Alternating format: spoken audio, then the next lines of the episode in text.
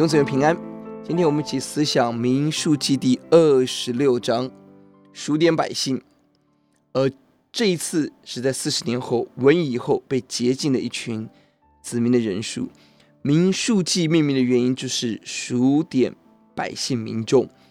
第一章数点出埃及时候的一群百姓，二十六章数点他们的下一代，全新的时代，是一群经历过旷野神迹、每天的吗哪、云柱火柱的一群，并且出埃及时一群闲杂人不幸的时代过去了。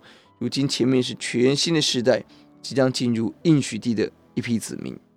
比较这两章会发现，南天的人数都是六十多万，这本身就是一个大神迹，在困难危险的旷野经历神最奇妙的保护恩典。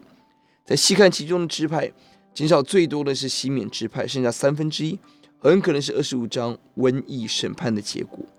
犹大仍然是最多人，成为大卫 君王的支派。马来西增加最多，成为未来北国的代表。这段经文的要节六十四节。但被数的人中没有一个是摩西和祭司亚伦曾经在西南的旷野所属的以色列人。这是一个全新的时代，每一位被数点的都是新时代的人。上一代人倒闭在旷野，并且他们已经经历过第一节强调巴利比尔瘟疫的事件。他们是一群被炼净过、即将进到应许地的人，即将征战，更是即将承受上帝的应许。前面让我们看到神话语的真实，凡抱怨不幸的时代都倒闭旷野，神要兴起新的时代。弟兄姊妹，今天我们认识主的人，服侍主的人，我们的态度决定我们能不能进应许地。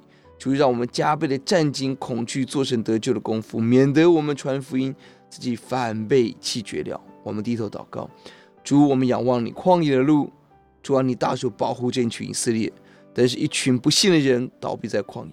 主啊，诚愿我们成为那个因着信进到你应许的子民，求主怜悯，听我们的祷告，奉主的名，阿门。